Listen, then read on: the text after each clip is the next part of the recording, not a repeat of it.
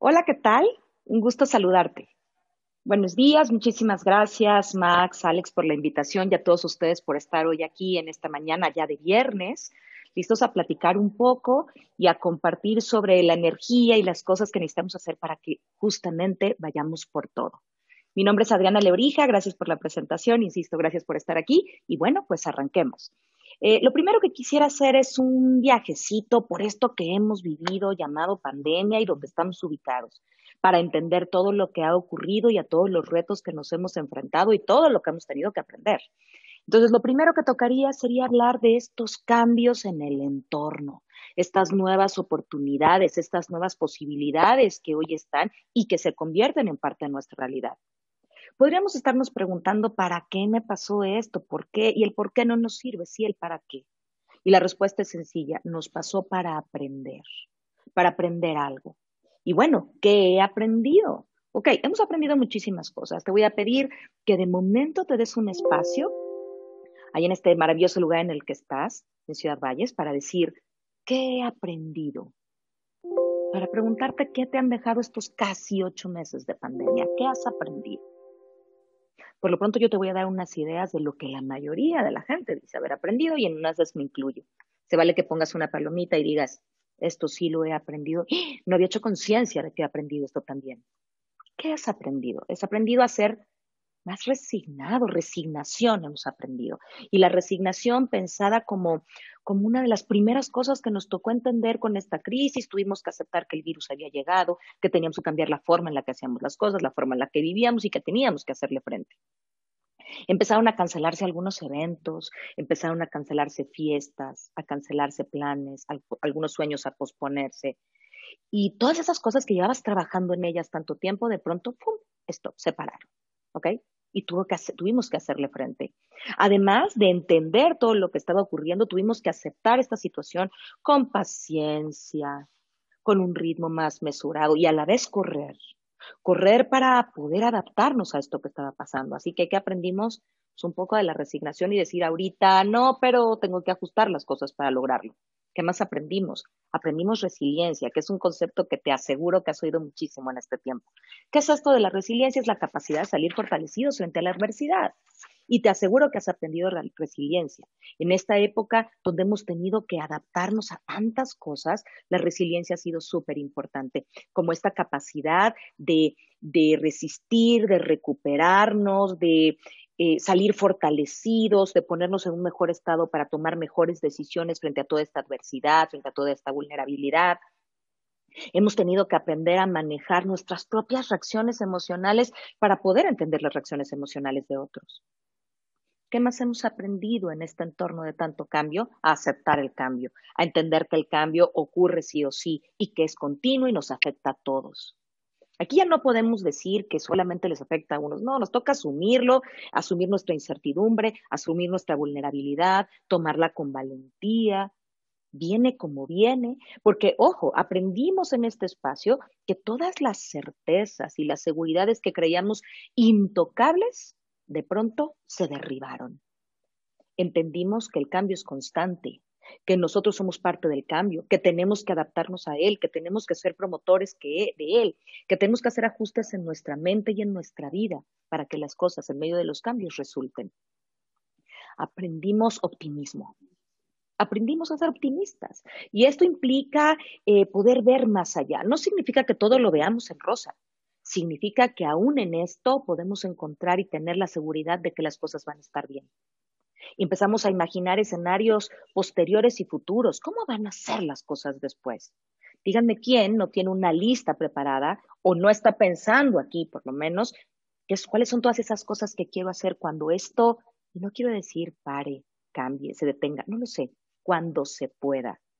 Necesitamos replantearnos muchas cuestiones que estaban totalmente arraigadas en nuestra vida. Muchas de nuestras creencias intocables han tenido que cambiar y hemos tenido que ponernos lentes de optimismo para mirarlas distinto, pensando en cómo es que vamos a mejorar lo que teníamos, porque ni tú ni yo somos iguales a antes de la pandemia, somos distintos, han pasado ocho meses, todos los retos a los que nos hemos enfrentado. ¿Qué más hemos aprendido? Hemos aprendido a replantearnos las cosas que más valoramos, entendiendo el valor que cada uno tiene en esta vida para que las cosas funcionen. El no compartir necesariamente los espacios de trabajo como antes lo hacíamos, eh, no tener las reuniones que teníamos, la falta de conexión física, de pronto parecía que nos iba a poner en la desconexión emocional o de comunicación y no, ¿eh? La verdad es que estamos de pronto mucho más cercanos para saber en qué andas, qué estás haciendo, porque ya no te veo y hemos tenido que encontrar maneras de hacerlo y saber a detalle cuál es tu contribución para que las cosas funcionen. Quizá antes hasta en el trabajo decías, híjole, ¿quién me va a atender tal? Y hoy puede ser que tengas más claridad o conozcas más a las personas, porque hemos buscado maneras de estar conectados, hemos aprendido que a veces estábamos al lado del otro, no lo conocíamos ni sabíamos qué hacía, y que hoy, a pesar de la distancia, estamos un poco más cerca. Es un tema de voluntades, es un tema de decisión.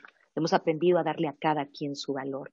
Y en pensar en eso, en que hemos aprendido, que hemos vivido, también nos toca entender que necesitamos equilibrar muchas cosas en estos tiempos. Esto nos movió el piso y necesitamos recuperar un poco de equilibrio, la importancia de equilibrarnos. ¿Y qué es lo que tendríamos que equilibrar? Primero hay que entender que estábamos todos en algunas cosas muy arraigadas que te decía hace un minuto, nuestra zona de confort. Teníamos clarísimo para dónde nos movíamos, qué hacíamos, qué resolvíamos, e incluso muchas de esas cosas nos funcionaban. Y de pronto viene el virus y nos empuja a la zona de pánico. Y entonces todos, ¿qué vamos a hacer? ¿Recuerdan los primeros días donde decíamos, Dios mío, ¿qué vamos a hacer? Esto asustadísimos. Y con el tiempo entramos a la zona de aprendizaje aunque nos quejamos de pronto de que cuánto trabajo y, una serie de cosas del tipo, la verdad es que también has aprendido a hacer muchas otras cosas.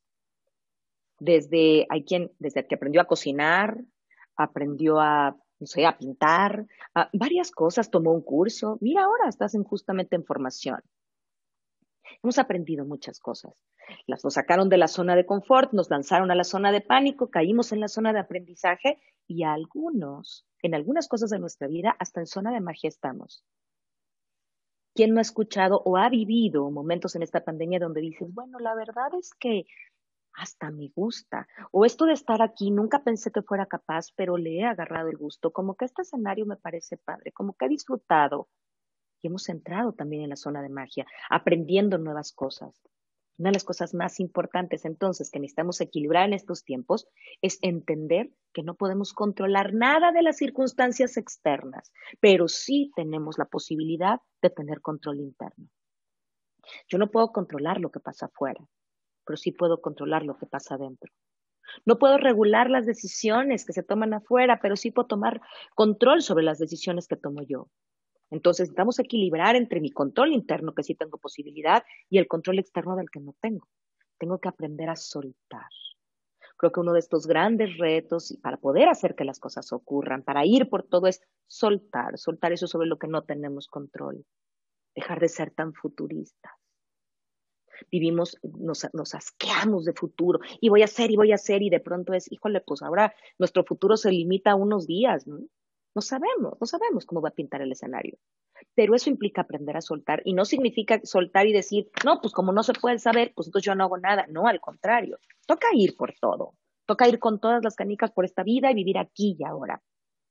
Soltando, pero para prepararnos, soltando lo que no puedo controlar para prepararme aquí y ahora, física, psicológicamente, para lo que vendrá.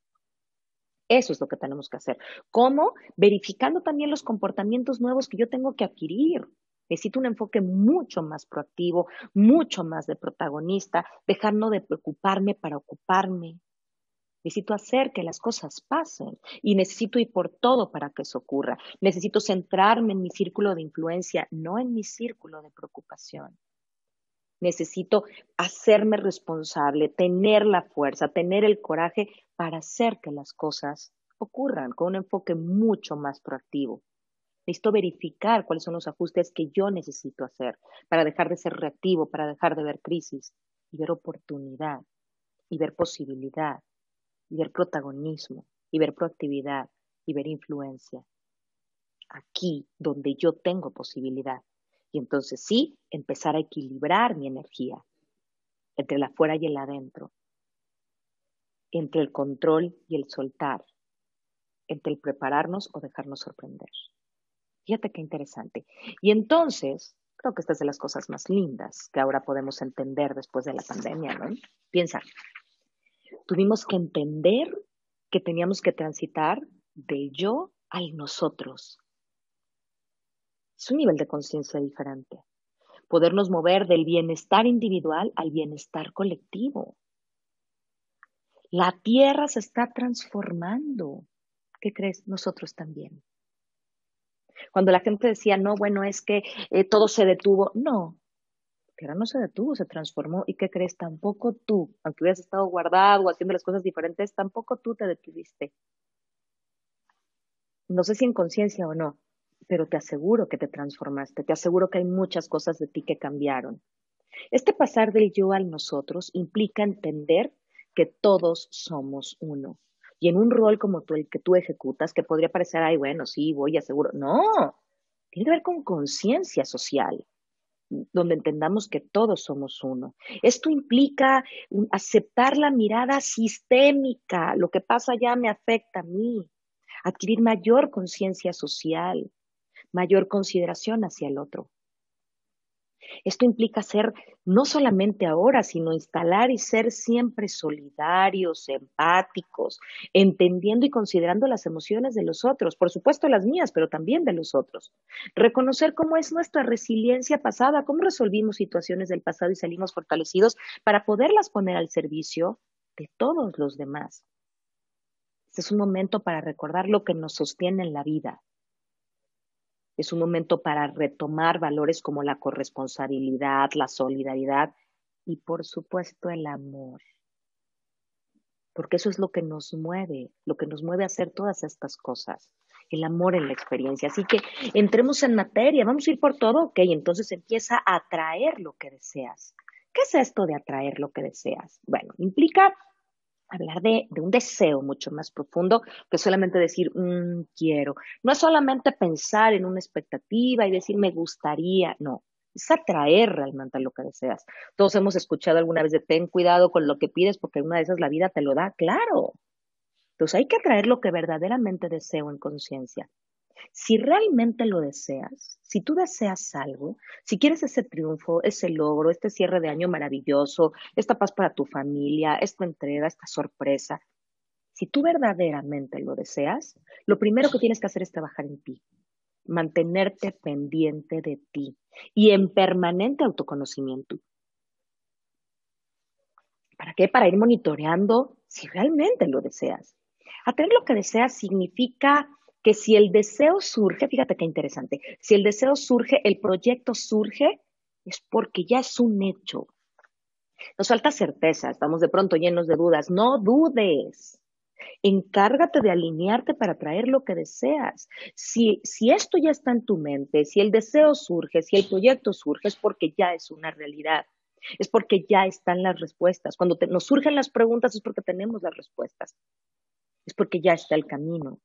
Tu alma está identificando ese proyecto que tú deseas. Tu alma está identificando ese sueño que realmente deseas. ¿Y qué crees? Si lo identifica y te lo pone, es porque ya estás listo. Cuando surgen preguntas, siéntete muy contento. Las respuestas ya están. Solo toca darle un espaciecito para poder encontrar en dónde, pero ya están. Estás poniendo toda la inquietud, todo el deseo para que las cosas surjan. Si el proyecto surge, las respuestas están. Así que atrae lo que deseas, identifica qué es lo que deseas, desealo con el alma. El deseo genuino atrae todo, todo, y entiende que la vida es hoy.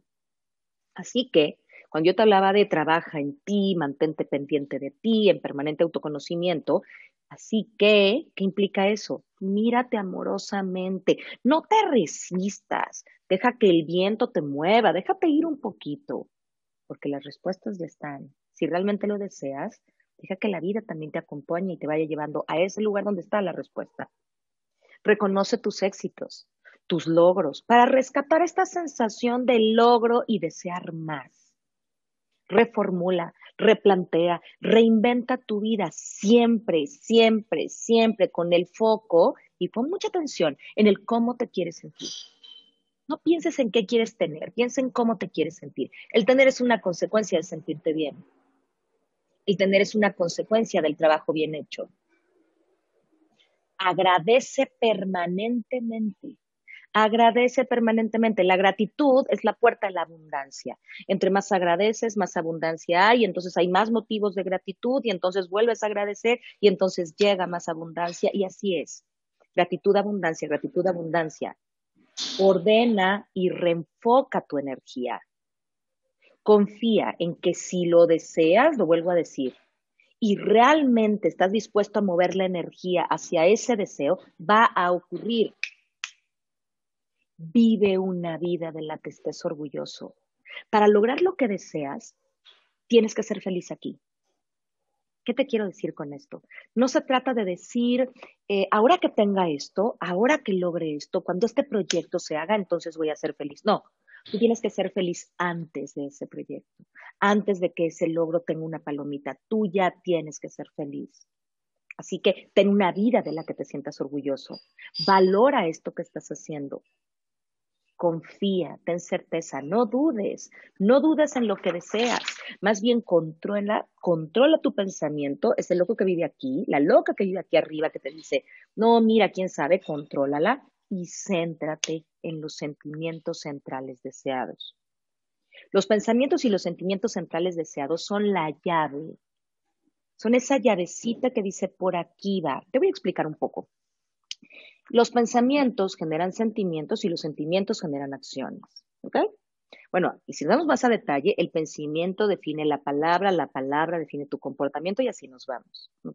Pero el pensamiento, de manera general, define sentimientos y los sentimientos generan acciones. Estoy hablando de que traigas lo que deseas. Si realmente lo deseas, entonces es un pensamiento central deseado, que va a generar un sentimiento central deseado. Muchas veces me preguntan, oye Adri, ¿cómo sé que esto es un pensamiento o un sentimiento central deseado? La respuesta es clarísima. No está enfocado en el tener, está enfocado en el ser. Así que responde a una pregunta interna de cómo me quiero sentir. ¿Cómo me quiero sentir? Fíjate, los pensamientos y los, los, sentimientos centrales deseados son propósitos que vienen del alma, es una línea directa del alma. Cuando hay propósitos sin deseos, sin declaraciones del alma, no son nada. Piensa en todas las cosas que te has propuesto que no, no se concretizan, no logras nada. ¿Por qué? Porque genuinamente no lo deseas. ¿Cómo te quieres sentir? Te da un impulso hacia adelante. Es como esta llave. Te da un impulso hacia adelante que está cargado de proyectos del alma, que tienen preguntas y respuestas, eh, que están rodeados de amor, que tienen lindas experiencias humanas, que dices, ay, qué padre estuvo esto que generan aprendizaje y crecimiento continuo, que, que implican que permanezcamos inalterables, ¿ok? Con absoluto control. Voy para allá y aunque todos me digan, oye, ¿será que es el camino? Claro que es. Piensen en toda esta gente que ha logrado cosas exitosísimas y que te cuenta su historia y le dijeron, no, uy, no, tú no la vas a hacer en eso. No, hombre, eso es malísimo, ahí no hay oportunidades de nada y logró grandes cosas. Eso es permanecer inalterable. Yo sé que ese es mi camino, yo lo deseo, yo lo anhelo, lo voy a traer, es un propósito del alma, trae toda la energía que necesito. Entonces, son metas, fíjate qué interesante, autoalimentadas. Y veía hace unos minutos el video de José Luis donde decía, no hay tope, ok, yo autoalimento mi meta. Son metas autoalimentadas. Y en ese sentido, me asumo suficiente para poder lograrlas, las, las, las merezco, soy capaz y abrazo esa misión, esa misión que hace que este pensamiento y este sentimiento central deseado se vayan a lograr, porque realmente es genuino, viene del alma. No está puesto en qué quiero, no está puesto en qué voy a tener, no está puesto en qué voy a hacer, a hacer, está puesto en cómo me quiero sentir. Y te lo dice alguien que le encanta la lana, ¿eh? O sea, no es como de, ay, bueno, y seamos hippies todos y no, y el dinero no importa. Claro que importa. No hay tope, vamos por todo. Vamos por todo. Solamente que con un foco distinto, con un interés medular distinto. Pensemos en todo esto que ha ocurrido en la pandemia. Y te aseguro que conoces varios casos de estos. Cuando uno tiene un propósito, puede ver oportunidades afuera y aprovecharlas. Porque hay un propósito fijo. Y ese aprovechamiento de la oportunidad lo que hace es consolidarte. Diferente es quien ve una oportunidad en el afuera sin propósito y solamente aprovecha la oportunidad. ¿Qué diferencia hay? Uno aprovecha la oportunidad, la primera aprovecha la oportunidad porque hay un propósito para consolidarse. El otro es un oportunista. Ah, pues por aquí ahorita, pues por ahí dale. ¿Y cómo llegó se fue? ¿Cómo llegó se fue? No está alineado. Pero cuando tú estás alineado, yo estoy segura que lo estás, porque estás aquí conectado, formando parte de este equipo. Cuando tú estás alineado, entonces abraza esa misión y aprovecha las oportunidades, sin dudar. Aquí toca trabajar muchísimo con la automotivación, muchísimo con el deseo para ir por todo, muchísimo con recordar tus para qué, qué te sostiene en la vida. Y voy a leerte este texto de Víctor Frank que me encanta, que dice, no hay que estar esperando que la vida te dé su sentido. Busquemos lo que la vida espera de nosotros y nos reclama continuamente y respondamos, no con palabras, sino con acciones firmes y decididas para cumplir nuestra misión. No busquemos como primer objetivo sentirnos bien, la felicidad. Busquemos primero un sentido para nuestra vida mediante la realización de valores y entonces el estar y sentirse bien vendrá por añadidura. Entonces estamos hablando de meta, de una meta que implica abrazar tu misión, estar alineado a tu misión. Estamos hablando de esfuerzo para lograr eso que yo anhelo, para ir por todo. No estoy hablando de sacrificio, estoy hablando de esfuerzo. En el sacrificio hay dolor, en el esfuerzo hay entrega. Tiempo. Hay que meterle, hay que confiar perseverar y acción. Y déjame definirlo desde otro lugar. Esta meta de misión, esfuerzo, tiempo y acción, ¿qué tal si la ponemos en sentimiento central deseado y diría, en lugar de misión, que está alineado, podría decir meta final del corazón? Esfuerzo, podría decir experiencias humanas de crecimiento, de aprendizaje, de contribución. Además de tiempo, ¿qué necesitaríamos? Temple. Temple. Y además de acción, amor. Porque entonces, fíjate qué interesante, no se trata de tener. Porque si para tener estás dispuesto a hacer cosas que pasen por encima de ti, ¿qué crees? Que el tener siempre va a ser una preocupación. Y entonces, híjole, y lo lograré para el siguiente bimestre, y lo lograré para el siguiente cierre, y lo lograré para el siguiente. Y el tener va a ser una preocupación. Por el contrario, si tú piensas en el ser, en estar alineado, a estos pensamientos y sentimientos centrales deseados, este atraer lo que deseo, dejar que el alma haga que las cosas ocurran con mi acción, pero con un deseo profundo. Si el foco está en el ser, entonces vas a hacer cosas para las que eres muy bueno, porque vas a estar alineado. Y el tener va a ser una consecuencia. Entonces, fíjate, mientras el primero te tienes que preocupar por el tener porque no está alineado a lo mejor de ti, estoy dejando en último lugar el ser, cuando al contrario, primero está el ser, entonces el tener es una consecuencia. No te vas a preocupar, viene por añadidura. Vuelvo a leer el último párrafo. No busquemos como primer objetivo sentirnos bien, la felicidad. ¿Te acuerdas que te dije? No es que aquello me vaya a hacer feliz. Yo tengo que ser feliz ahora, tener una vida de la que estoy orgulloso. Y debes tener una vida de la que estés orgulloso, porque en medio de esta pandemia, si tú estás conectado ahorita escuchando esto, es porque estás bien. Afortunadamente estás bien. No sé qué hayan pasado a lo largo de estos ocho meses, pero hoy puedes estar aquí. Así que Tienes que estar orgulloso de esta vida, no esperar que aquello me dé la felicidad. Tenemos que buscar primero un sentido, por eso nos tenemos que enfocar en el ser. Un sentido para nuestra vida, mediante la realización de valores, ahí está el hacer. Y entonces el estar y sentirse bien, felicidad y tener vendrá por añadidura. Y eso es lo que tenemos que lograr. Podernos plantar ahí para entonces sí decir, si no vas por todo, ¿a qué vas? No vayas.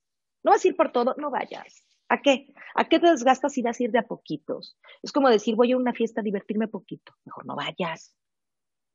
Ve a divertirte. Vas a comer, come. Vas a reír, ría carcajadas. Ve por todo. Vas a ir por ese éxito, ese logro, esa meta que ni siquiera tú crees cuál sea. Ese tope que no existe. Vas a dejar que la vida te sorprenda. Vas a apuntar hacia allá arriba y decir, bien, entonces vas por todo. ¿Y qué necesitamos hacer para ir por todo? Alimentar la ambición. Fíjate, Ir por todo tiene que ver con una necesidad profunda de alimentar la ambición. Al ratito lo vamos a ver, pero ambición y ambición con doble C. Ahí lo dejo, lo vamos a ver un ratito. Ir por todo implica entender que la vida premia los esfuerzos, no los pretextos. Si tú estás consciente y vas por todo, la vida va a premiar tu esfuerzo. Pero si vas y no vas, pero si vas y tantito, pero si vas sin esfuerzo, pero si vas sin, sin tiempo, pero si vas sin misión, pero si vas sin propósito, si vas... No, son pretextos. La vida no premia los pretextos, premia los esfuerzos. Si no vas por todo, ¿a qué vas? Y hablo aquí de ambición. Y para hablar de ambición quiero hablar primero de aspiración. Nada ocurre sin ser antes un sueño. Esta ambición es energía poderosa, es querer, es creer, es crecer, es tener, expandirnos, es explorar, es avanzar, es descubrir, es conseguir. Ir por todo implica saber, confiar, creer que voy por todo. Es una actitud, es una voluntad, es un esfuerzo, es temple, es ir por todo. La ambición tiene que llevarnos dosis de acción. Y fíjate, ahorita con todo esto que te hablé al principio, de todo lo que nos está, nos está reclamando esta nueva realidad, fíjate esta imagen. Aquí hay uno que ya se cansó, dice, no, no, espérate, este fue como un poquito. Y este dice, no, hombre, yo le sigo, voy por todo. Ir por todo en este momento de nuestras vidas siempre, pero ahorita, en esta realidad que vivimos tan extraña, porque aunque llevamos ocho meses y parecemos muy acostumbrados, la verdad es que no, esto es como una gotita que ha venido cayendo, ¡puc! Y que al principio la oíamos, ¿no? Ay, ¿qué es, eso? ¿qué es eso que gotea? Después de ocho meses, ya tiene un hoyo, ojo, un hoyo dañado porque ya, ya ni descubrimos, ya no escuchamos el sonido, o bien ya nos abrió un huequito para asomarnos a ver nuevas cosas. Una realidad distinta. Ir con todo en estos escenarios implica ser más competentes y competitivos. Y déjame hablar de esto, que, que tú que te dedicas a este giro, que tú que estás en la parte comercial, por supuesto que tiene un impacto durísimo entender esto de ser más competentes y competitivos tiene toda una, toda una explicación. A veces la gente piensa que ser competente y competitivo es lo mismo. ¿Y por qué lo piensa? Porque mm, tiene razón hasta cierto punto. Ambos hablan de avanzar, de crecer, de, de, de, movernos del lugar, de llegar a una mejor posición. Por eso es que de pronto los, los confundimos, hablan de superación, pero son cosas completamente distintas. Ser competente tiene que ver con la preparación, la disciplina, con esta virtud del individuo que dice yo voy a aprender esto. Tiene que ver con esa capacidad de progresar, de desenvolverse, de buscar lograr por ti. ¿Ok? Es esta lucha personal, es este esfuerzo, una práctica que te va haciendo cada vez mejor a ti. Claro que eso implica avanzar, superarte, alcanzar metas, lograr y quizá hoy tienes que volverte más competente y estudiar mejor o más cosas y, otro y tener todo esto que estás viendo ahora y que y que el equipo te está brindando materializarlo y aprenderlo súper. Competente. Ser competitivo implica un fundamento distinto aunque implica avanzar superar lograr es distinto. Porque no está basado en tus propias capacidades sino en mejorar tu posición en relación a otros ser competitivo tiene que ver con ganarle a otro. No digo que esté mal, pero es distinto. La competitividad representa un panorama en el que no luchamos contra nosotros mismos, contra nuestra marca. Lo que hacemos es luchar contra los demás. ¿Se vale en el mercado? Sí. ¿Es parte de la comercialización? Sí. Pero, ojo, no, no, nos confundamos, no buscamos, no busquemos ganarle a otros sin estar lo suficientemente preparados. Preparémonos lo suficiente, porque eso nos va a dar fuerza, anhelo, deseo para ir con todo, y entonces estar en condiciones de competir con alguien más. Ganarle al otro tiene que ser una consecuencia de mi propia competencia, de lo bien que hago las cosas yo.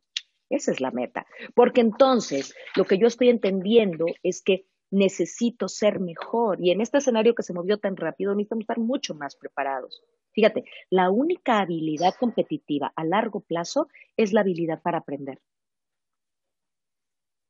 Es la habilidad para aprender. Más competentes que competitivos significa tener mentalidad productiva.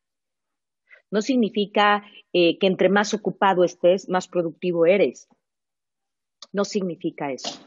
Significa eh, que puedes avanzar, que puedes avanzar, que, que, tu mente tiene pensamientos positivos, una visión clara, llena de emoción, llena de propósito. Nadie logra ser productivo, fíjate qué interesante, en algo que emprende si no está motivado. eh, no, si no es persistente. Una mente productiva no es una mente ocupada.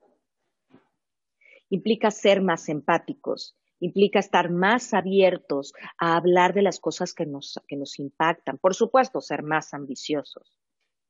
Implica hablar de nuestra emocionalidad, implica escuchar la del otro. Ser más productivos implica estar conscientes de lograr más a nivel de pensamiento, a nivel de vida, a nivel de decisión. Por supuesto, implica estar mucho más agradecidos. Así que ir con todo más competentes, mentalidad productiva, más ambiciosos, más empáticos, abiertos, productivos aquí y ahora, agradecidos. Así que ponernos en ese lugar nos va a permitir avanzar porque la ambición es el entusiasmo con un propósito. Yo necesito que vayas por más, tú necesitas ir por más. Ir con todo implica estar consciente de que vamos por más pero más dirigido, tengo un propósito. No es ir por más y a ver qué llega. Acuérdate, si el propósito no viene del alma, si está puesto solamente en el tener, si no está puesto en el ser, sí, voy por más, ajá, deseo más. ¿Para qué? Ese entusiasmo y ese esfuerzo, ¿a dónde te va a llevar? Pues seguramente si más trabajo, más voy a obtener. Acuérdate que una mente productiva no es una mente ocupada, es una mente enfocada de manera inteligente en ese propósito. Y es lo que me permite tener este propósito, aprovechar las oportunidades, ponerle entusiasmo y lograr. Eso es lo que queremos, ¿ok?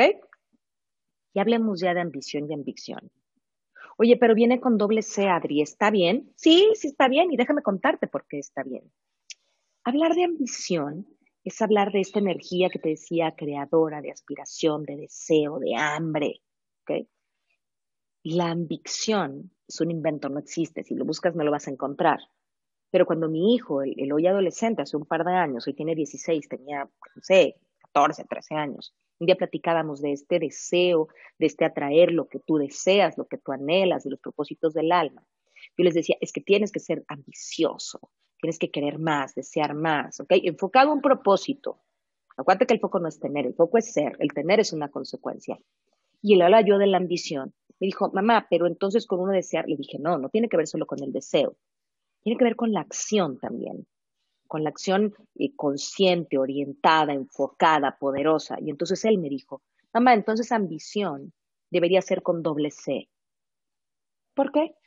Porque implica acción y acciones con doble C y así podrías unir las palabras. Le dije, tienes toda la razón. Así que hoy para mí la ambición tiene dos maneras de escribirse. Primero, una, una previa, pues, que tiene que ver con este deseo, este anhelo, este conectar con el sentimiento central deseado, este conectar con la energía de voy por todo, porque si no voy a ir por todo, ¿a qué voy? Con esta conciencia de que la vida va a premiar el esfuerzo. Y la otra que tiene que ver con la acción. Y entonces, cuando las junto puedo entender que ambición implica desear más, que ambición implica creer lo posible. Acuérdate que somos lo que creemos. Si tú crees que es posible, lo es. Y si crees que no, tienes toda la razón, no lo es. Somos nuestras creencias. Y aquí pues una cosa bien interesante, hay una mujer hablando de ambición. Porque de pronto hemos pensado que la ambición no es tan buena, o es muy buena y poderosa para los hombres, pero no tanto para las mujeres. No es cierto desear creer lo posible no tiene género, no tiene rol. Ambición y ambición implica conseguir, ir por la meta, pero también implica con espacio seguir, es decir, perseverar. No hay meta que se logre si no perseveramos. Así como te decía, si no tienes energía, si no tienes motivación, no se logra, tampoco si perseveras. Hay que conseguir. Hay que accionar con convicción, hay que accionar de acuerdo a nuestros valores. Por eso es que estamos orientados en el ser. Por eso ir por todo es ir con todo, con todo lo que tú eres. Trabajar con ambición y ambición por ese sueño, ir por todo implica dedicación, implica compromiso, implica integridad estar en mi círculo de influencia, verificar cuáles son los nuevos compromisos que tengo que hacer en medio de todo este cambio, implica integridad, implica valentía y coraje para estar inalterable de lo que ya hablamos. híjole, es que no se pudo, vuélvelo a intentar, es que no se está pudiendo, vuélvelo a intentar. Y no estoy hablando de necedad, estoy hablando de estar inalterable, en autocontrol, con valentía. Implican renuncias. Y esto es bien importante platicarlo. A veces queremos todos los juguetes de la juguetería y no queremos ni media renuncia. Queremos que todo se dé de manera natural, sin esfuerzo. Que se dé. ¿Y qué crees? No siempre se pueden tener todos los juguetes de la juguetería al mismo tiempo. Hay renuncias. Voy a poner una muy simple. Yo estoy feliz de estar hoy aquí contigo, feliz. ¿Y a qué renuncié? A dormirme más tarde, a levantarme más tarde quizá hoy. Ok. Oye, pero es que, bueno, pero, pero tú, te este, conviene más. No, yo elijo.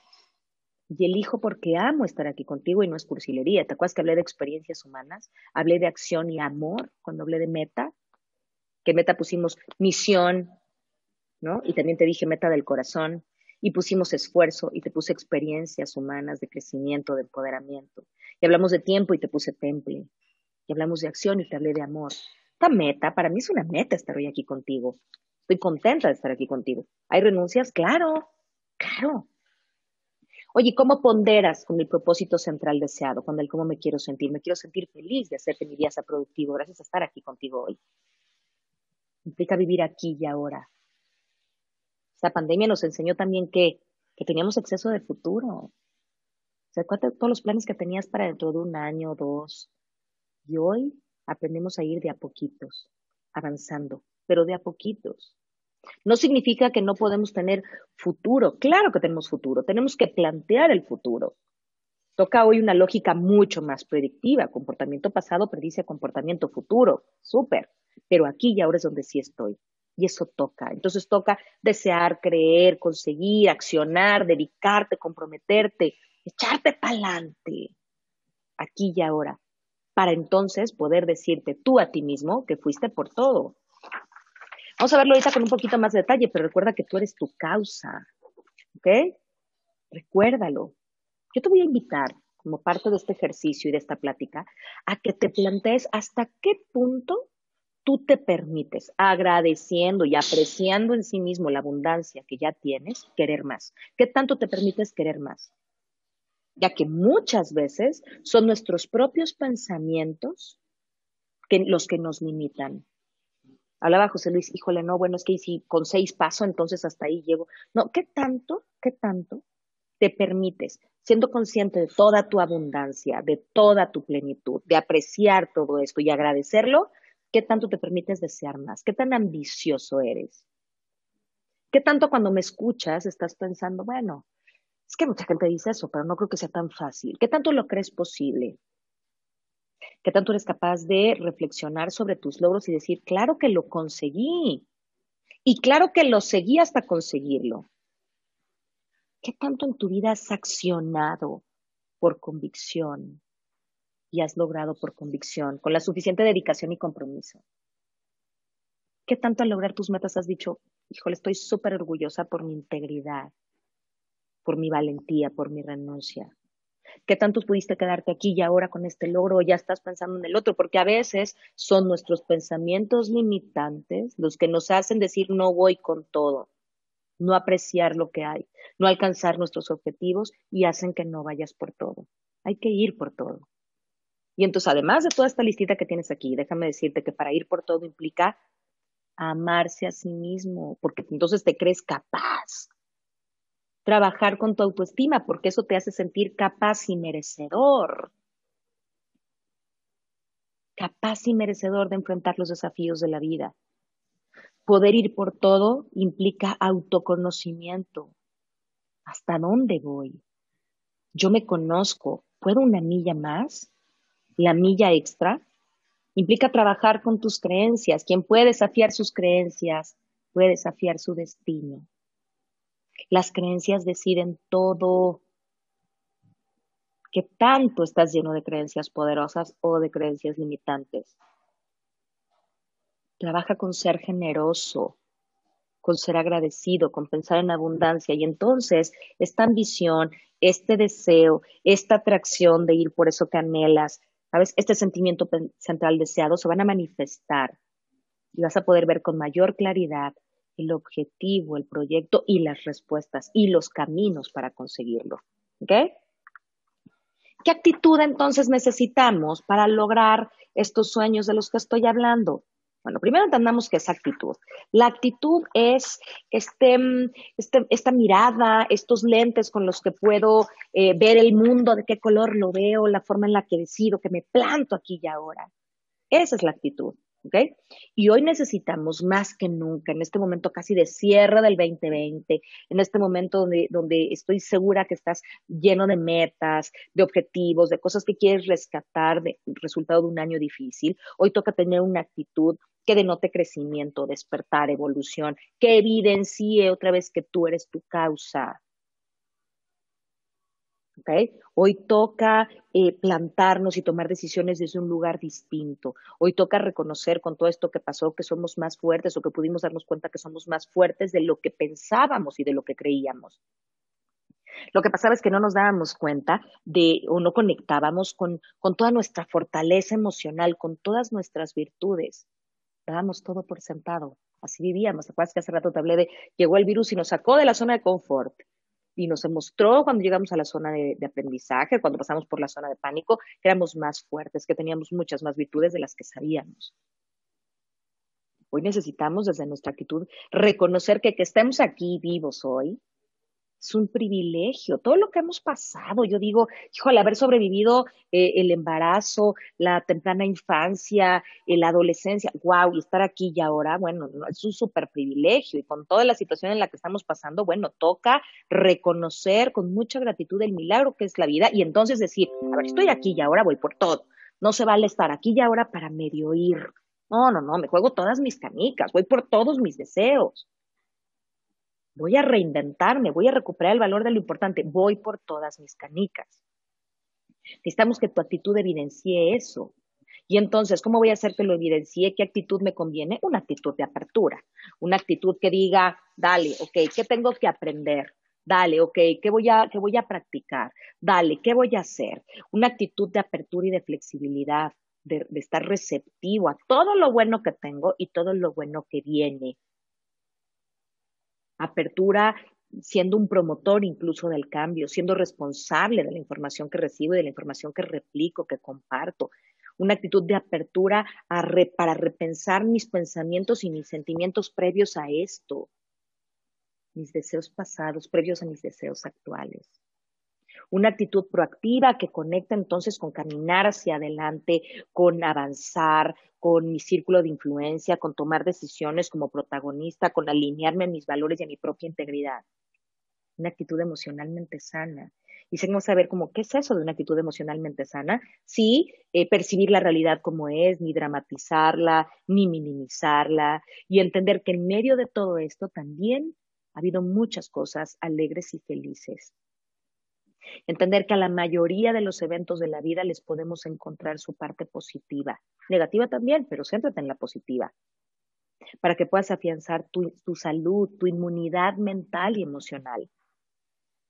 Hoy toca y que te permita seguir yendo por todo, que no, que no, que la emocionalidad y los pensamientos no sean lo que te frenan una actitud resiliente de la que ya hablamos, ¿no? Que puedas salir fortalecido y una actitud de gratitud y motivación. Y te voy a, te voy a compartir un par de, de preguntas que vale la pena hacerse todos los días. Y es como, ¿de qué estoy agradecida hoy? ¿De qué estoy agradecido hoy? ¿De quién estoy pendiente o con quién estoy conectándome hoy? ¿Cómo estoy avanzando en términos de motivación? ¿Cómo estoy avanzando hacia mis sueños? Digo que hay que ir por todo, estoy yendo por todo, ¿qué me está faltando para tener este, este cansancio de decir, híjole, fui por todo, qué rico, me siento cansado, pero estuvo padrísimo, fui por todo, aprendí.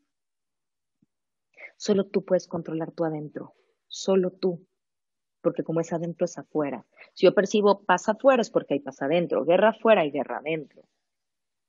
Haz que el afuera sea un reflejo de tu adentro Ten una actitud de apertura, de proactividad, de salud emocional, de resiliencia, de motivación que te permita recordar, recordar tus virtudes y tus éxitos, que te permita poner atención en eso que quieres lograr, en eso a lo que vas a ir por todo, que te permita tener una visión del futuro que sí puedes controlar que te permita a veces tomarte un respiro, respirar y volver, inhalar, exhalar y volver a ver ese, esa estrella, ese modo, ese motivo por el que te despiertas todos los días, ese anhelo, ese deseo, esa aspiración. ¿Ok? Porque toca trabajar para ser más productivo con lo que pensamos, con lo que vivimos y con lo que decidimos. Y eso implica adoptar una actitud positiva, optimista, que no significa que decimos todo es rosa, no, no, no, sino que al ir por todo estoy consciente de que por más complicado que sea, va a acabar bien. Yo soy mi principal recurso, voy a acabar bien. una forma de vida productiva donde yo sea capaz de comunicarme de manera abierta, sincera, humana con otros. Acuérdate, acuérdate que tú puedes conocer al otro cuando conoces el poder de sus palabras.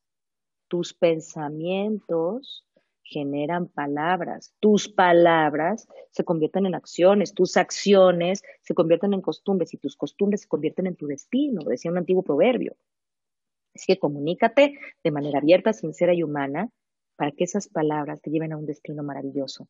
Mantén el propósito, pensamiento central deseado, estoy yendo por todo, pero no, ya se me olvidó qué implicaba ir por todo o cuál es mi por todo. Tú tienes un propósito, no lo saques de ahí. Recuerda que necesitas estar presente aquí y ahora y perseverar, conseguir. Necesitas tener claridad respecto a tus capacidades y fortalezas. Por eso hablamos de que para ir por todo, de para lograr los sueños, para anhelar, necesitamos trabajar en conocernos. Necesitamos tener autocontrol inalterables y gestionar mis emociones. Tengo que ser feliz aquí. No esperar la felicidad si voy por todo. Soy feliz aquí y quiero mantener mi felicidad, entonces voy por todo. Súper. Hay que buscar crecer, despertar, evolucionar. Es un momento, si queremos ir por todo, donde vale la pena vincularse. ¿Sabes que nadie triunfa solo? Nadie, necesitamos a alguien más. Vincúlate, mira a los otros con esta mirada de estoy dispuesto a vincularme estoy dispuesto a hacer equipo contigo, estoy dispuesto a llegar a esa meta juntos. Asegúrate que tus acciones generan credibilidad, que generan confianza, que generan certeza, sé un promotor, sé un modelo, un modelo de una buena vida, un modelo de la energía suficiente para ir por todo, un modelo de logro. Recuerda tu ruta y ponte en marcha. O elige tu ruta y ponte en marcha. Puede ser que digas, híjole, yo pensaba que iba para allá y ahora con todo esto ya no sé muy bien para dónde va. Ok, pues elige una nueva ruta y ponte en marcha y ve por todo. Porque si no vas por todo, mejor no vayas. Si no vas por todo, ¿a qué vas? Y si ya la tenías, pero de pronto no te distrajiste porque pasa, es que no sé ni qué pasó y como que me ganó la distracción. ¿Ok? Entonces, recuerda cuál es y ponte en marcha. Ve por todo. Y voy a darte alguna, ahorita unos como tips así, fum, fum, para que no se te olviden y te vayas quedando con estos de qué cosas necesitas contemplar para ir por todo, ¿ok? Sé tu propia causa y trabaja comprometido, apasionadamente por ti, por ti, por ti. Ese es tu propósito y llamado en la vida. Estás en esta vida para trabajar por ti, para hacerte cargo de ti, para eso estás. Para eso estás. Comprométete con eso, tú eres tu principal causa. Ser es tu principal causa. Atraer lo que deseas es tu principal causa. Ese es tu llamado en la vida. Ten certeza, y esta me encanta, ten certeza de que lo mereces. Creencias, actitud, sentimiento central deseado, por algo está. Ten certeza de que lo mereces y por favor vívete próspero y abundante. No pienses en chiquito, no pienses en el negocito, no pienses en la meta, no pienses en el seis que decía José Luis, piensa en que no hay meta. Vívete próspero y abundante, porque más tienes esa capacidad. Enfrenta tus miedos. Arriesgate. Enfrenta tus miedos. Hablamos de valentía, de coraje. Enfrenta tus miedos. Hablamos de gestión emocional. Hablamos de empatía. Hablamos de inalterable. Hablamos de autocontrol. Así que enfrenta tus miedos. Ir por todo implica, ay, Dios mío, es más, piense, lo vamos a ver después, nos vamos a volver a ver otro día, pero piensa qué harías si no tuvieras miedo. Enfrenta tus miedos, arriesgate. Vivir la vida es una decisión, hay que tener coraje. Deja de dar las cosas por sentado. Piensa cómo, incluso antes de la pandemia, ¿quién pensaba en que respirar era algo que tendría que preocuparle? Y hoy hay que medir un poco y cómo estás respirando y la oxigenación y si se necesita un respirador. Y cambió nuestro foco, ¿no? ¿Okay? Ni siquiera lo habíamos pensado. Damos las cosas por sentado y no. Todo lo que pasa es una decisión. Ten coraje para vivir esta vida que quieres vivir y como la quieres vivir. Define los valores que te rigen. No sabes qué importante. Si vas a ir por todo, necesitamos un esquema de valores a saber que vas por todo. La vida te va a ir poniendo tus pruebas, ¿eh? Para ver si sí es cierto que lo quieres. El universo te va a ir poniendo tus pruebas para ver si es cierto que estás listo. Siempre. Entonces tú tienes que tener muy claro, y hablamos de integridad, súper claro. Este es el que yo soy, y hablamos de autoconocimiento, hablamos de ser. El enfoque está ahí. Entonces necesito tener muy bien definidos cuáles son los valores que a mí me mueven y me rigen necesito compartir, necesito ser generoso por todo lo que tengo, ser agradecido. Y otra vez, te lo recuerdo, la gratitud genera abundancia. Y cuando yo soy abundante, además puedo ser generoso. Y puedo volver a agradecer, y puedo volver a ser generoso, y puedo volver a ser abundante. Y puedo divertirme en esta vida, sonreírle a la vida. Mantén, ir por todo implica mantener un buen estado o un buen sentido del humor, más que estado, sentido del humor. Un reírte sube la vibración y cuando tenemos un, mejor nivel de vibración podemos lograr más cosas. Sonríele a la vida. Está buenazo. Cambia internamente. Organízate y equilíbrate. Y con eso empezamos, ¿te acuerdas? Cuando te dije, ¿qué necesitamos equilibrar? ¿Ok? El control externo y el interno, yo puedo controlar lo interno ¿ok? Aprender a soltar, hay cosas que no puedo hacer y a veces por eso me organizo tan mal porque quiero estar en todo y no estoy en nada, ¿ok? Y prepárate, verifica cuáles son los nuevos compromisos que tienes que hacer. Y partiendo de eso, entonces cambia internamente. Es una revisión, esto es un momento de introspección. ¿Cómo te ha ido? Es una revisión, qué cosas que para mí eran importantes hoy no lo son. ¿Qué cosas debo cambiar? ¿Cómo está mi escala de valores? ¿De veras te importan las mismas cosas que antes? Yo te aseguro que no. ¿Cómo han cambiado tus hábitos? ¿Cómo has cambiado? Entonces, ¿cómo este cambio te, implica organizarte nuevamente, equilibrarte? Todos estos cambios, ¿a dónde te han tenido que llevar? Asumir tus cambios internos y a organizarte y equilibrarte para recibir esto que estás atrayendo y que deseas, para abrir la puerta a tus sentimientos centrales deseados para recibir la ambición, el deseo que te va a llevar a lanzarte por todo y hacer que suceda. Háblate siempre con la verdad y esta es de las que más me encantan. Háblate siempre con la verdad. No digas, ay, sí hice, bueno, poquito, pero sí, sí hice, no hiciste. No, es que sabes que no ha pasado porque yo no sé, no, tú sabes por qué no ha pasado. Háblate siempre con la verdad. Tú sabes si fuiste o no por todo. Tú lo sabes. Háblate siempre con la verdad. No te hagas trampa. Si te haces trampa, revisa tu capacidad y tu creencia de merecimiento. Quizá te haces trampa porque crees que no te lo mereces, pero ¿qué crees? Sí, sí te lo mereces. Porque si el proyecto surge, si el deseo surge, si el anhelo surge, es porque las respuestas están y es porque vienen del alma. Así que háblate siempre con la verdad, sin maximizar ni minimizar siempre sin hacerte trampa. Muchísimas gracias. Espero, espero de todo corazón que esto nos, nos haya permitido compartir un ratito y nos dé la posibilidad de, de avanzar y de ir por todo. La vida nos requiere yendo por todo. Tus metas te requieren yendo por todo. Así que ha sido un placer estar aquí. Aquí tienes mis datos, mi compromiso contigo no termina hoy, así que con todo gusto, si algo necesitas, estoy a tus órdenes. Ahí está mi teléfono, por favor, WhatsApp, porque suelo estar en sesiones y no, no puedo contestar. Ahí están mis redes y con todo, con todo cariño estoy para ti. Y por supuesto, en este momento estoy deseosa y encantada de escuchar si hay preguntas y, saber qué necesitas y, y aquí estoy. Muchísimas gracias. ¿Qué tal chicos? Muy buenos días. Espero que, hayan disfrutado de esta plática tanto como, nosotros, como el equipo. Este, pues aquí, como lo dijo Adriana, listos para preguntas. Este, adelante, todas sus dudas, preguntas, comentarios que tengan hacia Adriana, estamos listos para contestarlo. Bueno, ella está lista más que yo, ¿verdad? me ayudas, me ayudas, Alex. Si ahí me atoro, me das así codazo de contesta esto. Venga. Vamos a esperar un poquito. Sí, sí. Un comentario de Espinosa, muy buenas definiciones de ambición y conseguir. Gracias por esos nuevos conceptos, Adriana. Muchísimas gracias, con todo el corazón. Ok, este, una pregunta de Bernet Agentes es, ¿qué nos puedes decir de la resiliencia en estas épocas del COVID? Híjole, la verdad es que es, ha sido todo un tema.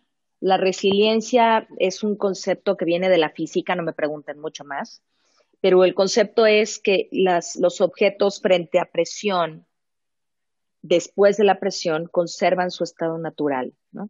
Este concepto se ha venido instalando, se instaló a los comportamientos humanos para explicar cómo después de mucha presión podemos recuperar nuestro estado natural. Solo que le agregamos el concepto de y salir fortalecidos.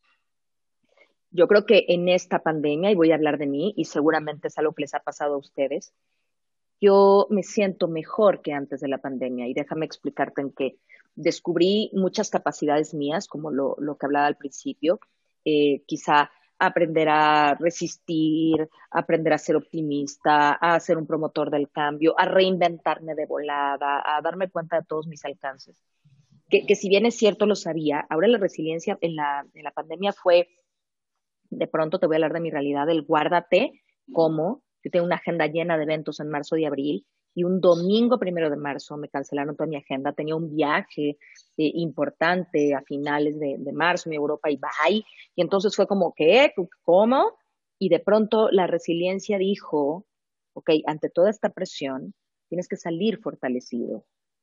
Y entonces hoy soy, por un lado, desde mi parte profesional, me siento con muchas más habilidades que antes de la pandemia, porque si bien es cierto, la tecnología ya existía, lo que no existía era la cultura, ¿no? Y nos atrevíamos, no nos habíamos atrevido a dar este paso, sabíamos que estaba, las plataformas estaban, pero preferíamos un nivel de contacto distinto. Y hoy, en algún momento volvemos a tener el contacto que teníamos antes, pero además podemos hacer esto y esto de manera personal me ha dejado fortalecida con nuevos skills, he estudiado nuevas cosas, me siento más preparada, eh, incluso para enfrentar nuevos cambios, por un lado, en términos laborales, eh, también en términos laborales quiero decirte que, que creo que tú también lo has podido descubrir y es cómo hemos podido reinventarnos para lograr cosas. Entonces, no solamente resistimos la, la pandemia, el quédate en casa, el ahora sal, los cuidados, sino que además la libramos bien y me siento más fuerte. Esa es la resiliencia. Personalmente, te aseguro que a todos les ha pasado que tuvimos la oportunidad, quienes estamos en casa con hijos, de poder tener una mirada distinta a los hijos y entonces decir, ok, salí fortalecida o descubrirnos capaces de hacer una serie de cosas que no sabíamos.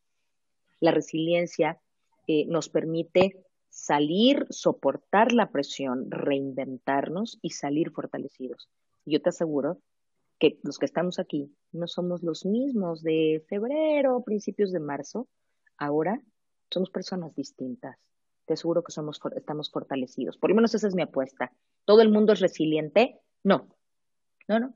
Para ser resiliente se requieren redes de apoyo. Eso es bien importante. Se requiere mucha fuerza interna con lo que hay que trabajar, pero también redes de apoyo.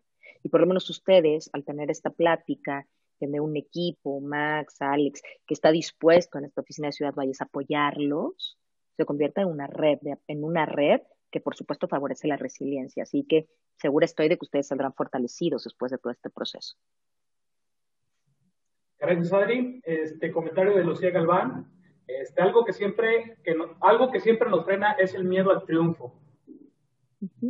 Muchas gracias. Déjame, déjame comentar eso un segundito. No debería frenarnos y no es el miedo al triunfo, es la creencia de merecimiento de que no me merezco ese triunfo y de que no sé qué voy a hacer si tengo ese triunfo. Entonces, con lo que hay que trabajar no es con el miedo al triunfo, sino con el sentirnos merecedores de ese triunfo. Y confiar en que si estamos ahí y la vida nos va a dar ese triunfo, es porque somos capaces de tenerlo, de administrarlo y de vivirlo. Súper. gracias.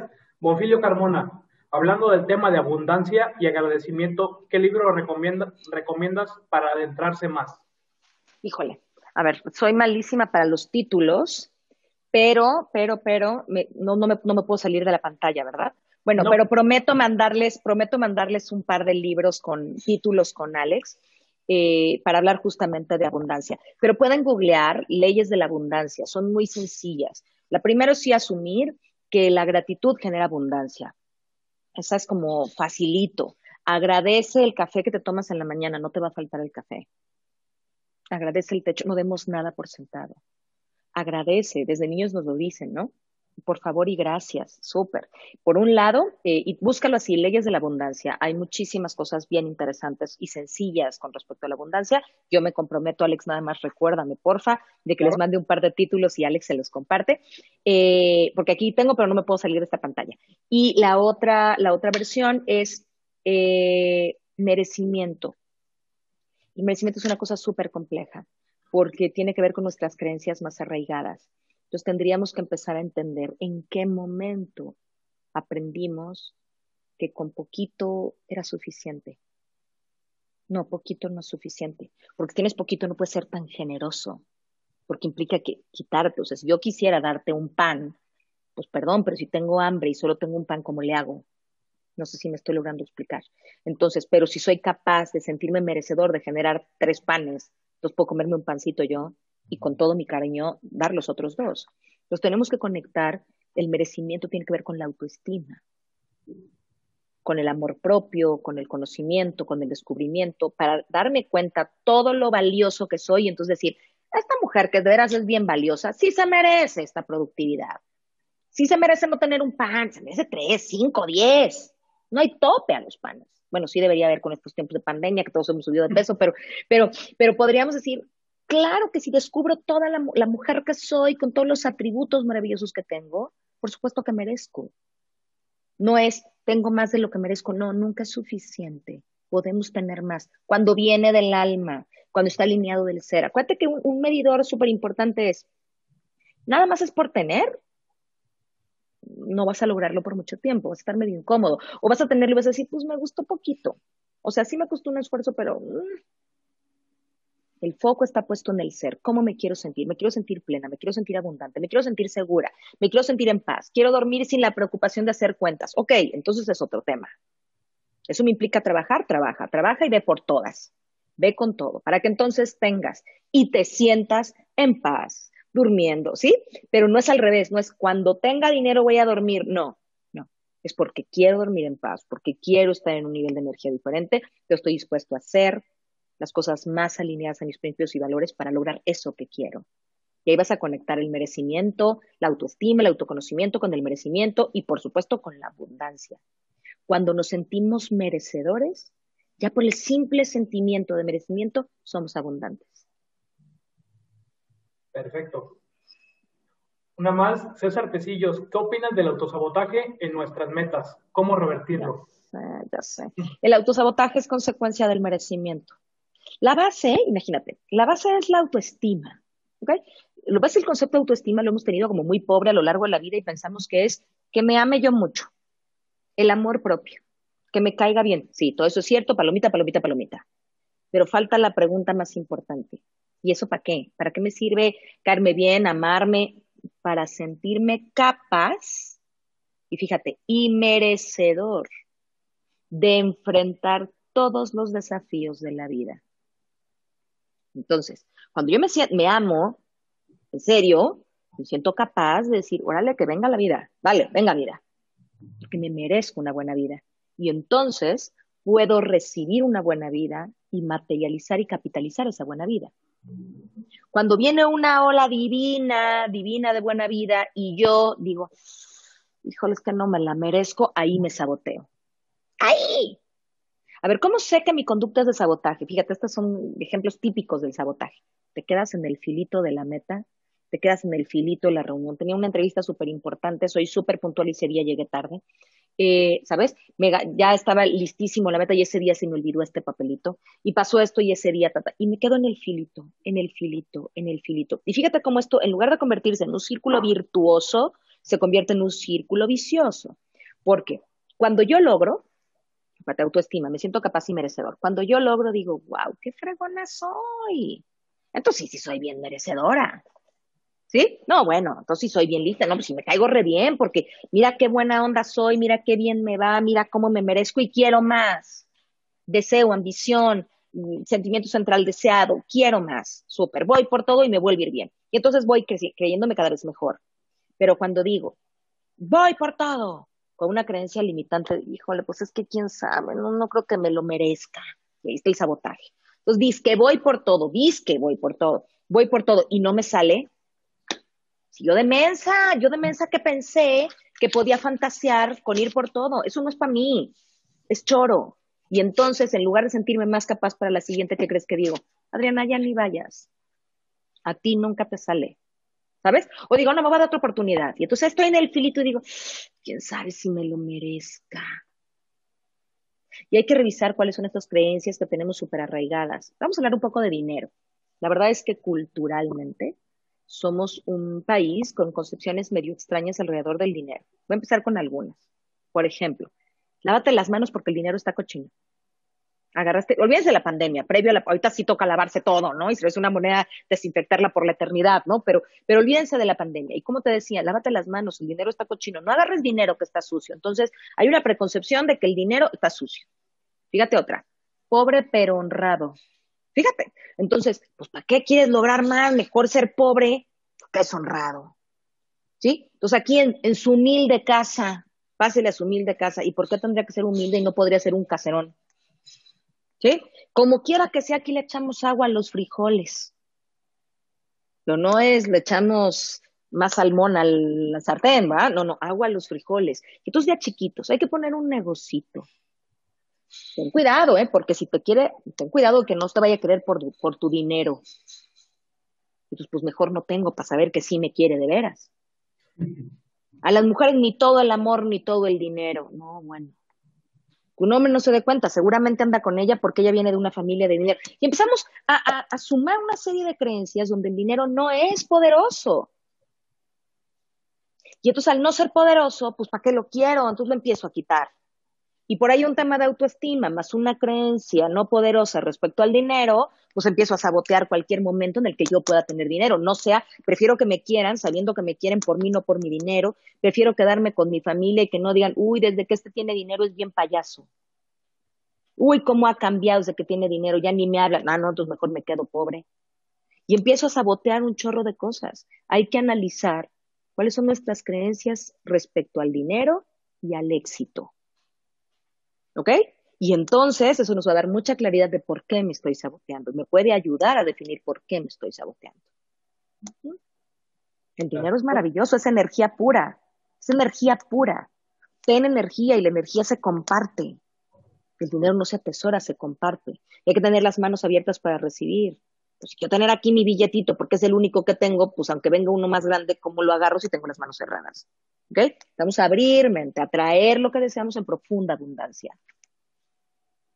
Gracias, Adri. Eh, Víctor Manuel Onato. Adriana, muy buena presentación. Gracias. ¿Qué consejo me puedes dar para hablar conmigo mismo, para desbloquear eso que me frena de cómo eliminar ese miedo interior? Ok. Cuando eh, es una pregunta compleja en términos de la respuesta y tiene que ver con, eh, a veces no están tan a la superficie. ¿Sí? te voy a dar un, tip que, o sea, con la superficie como para decir ahí está y se ve. Te voy a dar un tip que a mí me parece que es como fácil y es, empieza a buscar, haz un listado de cuáles son tus comportamientos predominantes, es decir, de los que más haces, improductivos. Híjole, ¿sabes qué? Soy muy flojo para levantarme. Ah, bueno, pues siempre, ¿eh? Me ha costado mucho trabajo. Ah, bueno, pues aquí puede haber un comportamiento que no es productivo y que es predominante. Fíjate que mm, si tengo dinero me lo gasto de volado, o sea, no me dura un día, bueno, no me dura un día, no hago tal cosa, ¿sabes? Y empezar a ver cómo es que me estoy conduciendo con este comportamiento que es predominante y que es improductivo. Ya que tengo mi listita. Una pregunta dos puede ser, ¿qué creencia acompaña esto? Por ejemplo, fíjate que el dinero me lo gasto de volada, pero ¿por qué? ¿Qué creo? Ah, pues es que creo que el dinero, y empezar a buscar cuál es esa creencia que tengo, por ejemplo, respecto al dinero. Ah, pues creo que el dinero, este, sí, fíjate, hasta como que es sucio, entonces pues me deshago del rápido.